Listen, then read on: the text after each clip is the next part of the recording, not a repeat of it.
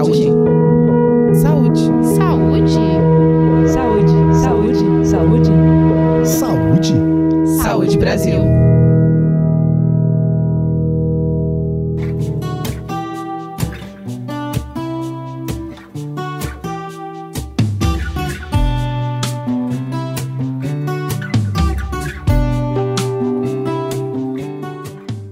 Cigarros eletrônicos foram inicialmente concebidos como produtos com menos risco de utilização quando comparados ao cigarro normal e que causariam menos danos à saúde.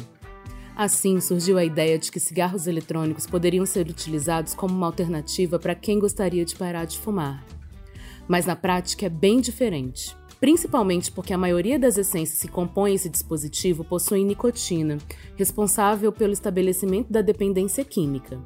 E para entender melhor sobre esse assunto, hoje a gente conversa com a Sandra Marques, especialista do Centro de Referência de Álcool, Tabaco e Outras Drogas da Secretaria do Estado de Saúde de São Paulo. Seja bem-vinda ao podcast do Saúde Brasil, Sandra. Obrigada pelo convite. Doutora, quando a gente fala em tabagismo, existe a dependência química, a emocional e até mesmo a comportamental envolvida. Levando isso em consideração, por que o cigarro eletrônico não ajuda a parar de fumar? Bom, a nicotina é uma potente substância psicoativa, ela causa dependência, mas uma dependência também importante do ponto de vista aditivo, né? A concentração e a forma de entrega dessa substância interferem na rapidez com que a adição se instala. Por isso que a gente fala que nos cigarros eletrônicos, por exemplo, que é um tipo de nicotina salinizada e contém maiores teores de nicotina, a gente estabelece uma dependência mais rápida, né? A nicotina liberada pela combustão do tabaco, é, ela é considerada mais aditiva. Os estudos demonstram que jovens, para se estabelecer numa adição, eles têm que ingerir basicamente 5 miligramas por dia ou um quarto de um pó de cigarro eletrônico para se tornarem dependentes. Isso, do ponto de vista aditivo, é um, é um poder muito alto de, de dependência e ela causa, entre outros, além dos transtornos psiquiátricos, como ansiedade, depressão, ela pode trazer alterações respiratórias, é, cardiovasculares, pelos, pelo seu alto poder aterosclerante, ela entope os vasos, né?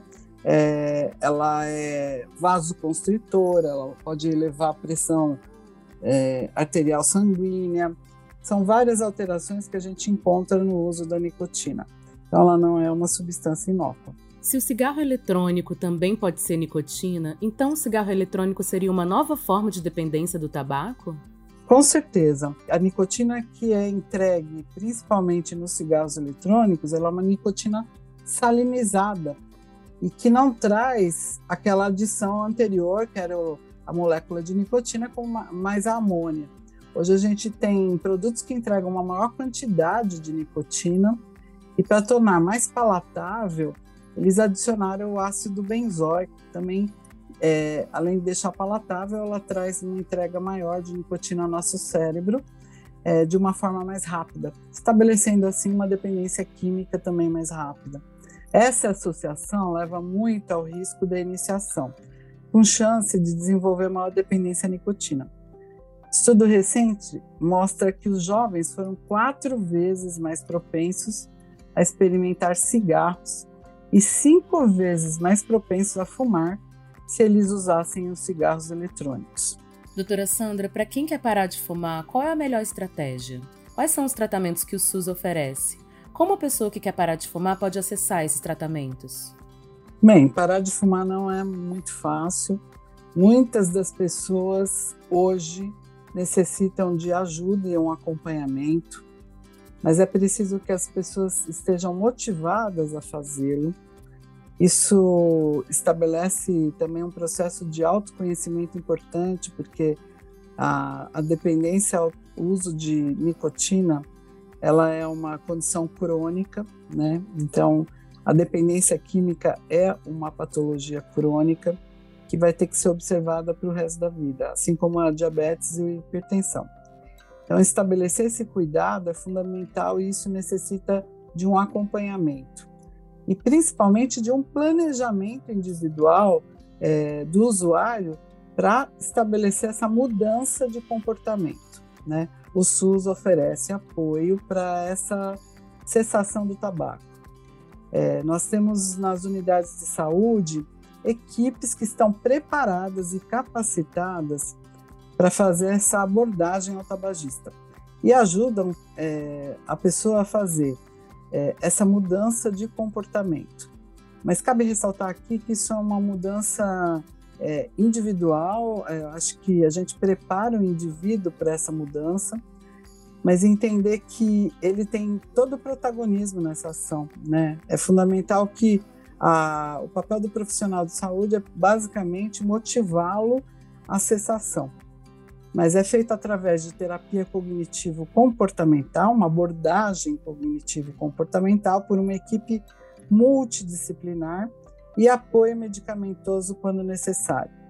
Ela está presente em todo o território nacional, dentro das unidades de saúde, em quaisquer níveis de atenção. As pessoas que estão preocupadas com o seu uso de tabaco podem procurar ajuda, não só na unidade de saúde, mas também podem acessar o site do Ministério na linha de cuidado do tabagismo, onde ali elas vão poder entender como é que funciona o mecanismo dessa instalação da dependência, qual é o processo de parada e como se estabelece o cuidado. Muito obrigada por compartilhar seu conhecimento com a gente. Hoje conversamos com a Sandra Marques, que é especialista do Centro de Referência de Álcool, Tabaco e Outras Drogas da Secretaria de Estado de Saúde de São Paulo. Você gostaria de deixar um recado final para quem nos ouve, doutora Sandra? Eu gostaria de dizer que não se enganem com os novos dispositivos eletrônicos para fumar. Existem várias estratégias que são utilizadas, inclusive do ponto de vista alimentício, é, para que as pessoas se tornem é, novos consumidores, né?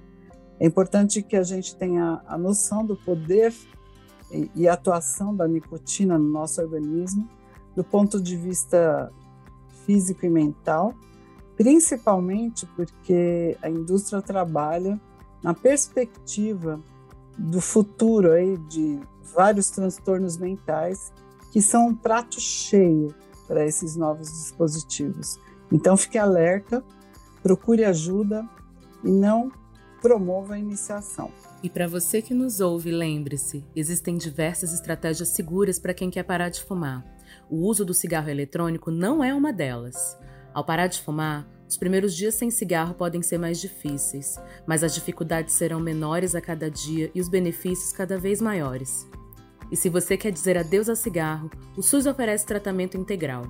Para saber mais sobre como ter uma vida mais saudável, acesse www.saude.gov.br/barra Saúde Brasil. A gente se encontra no próximo episódio do podcast Saúde Brasil.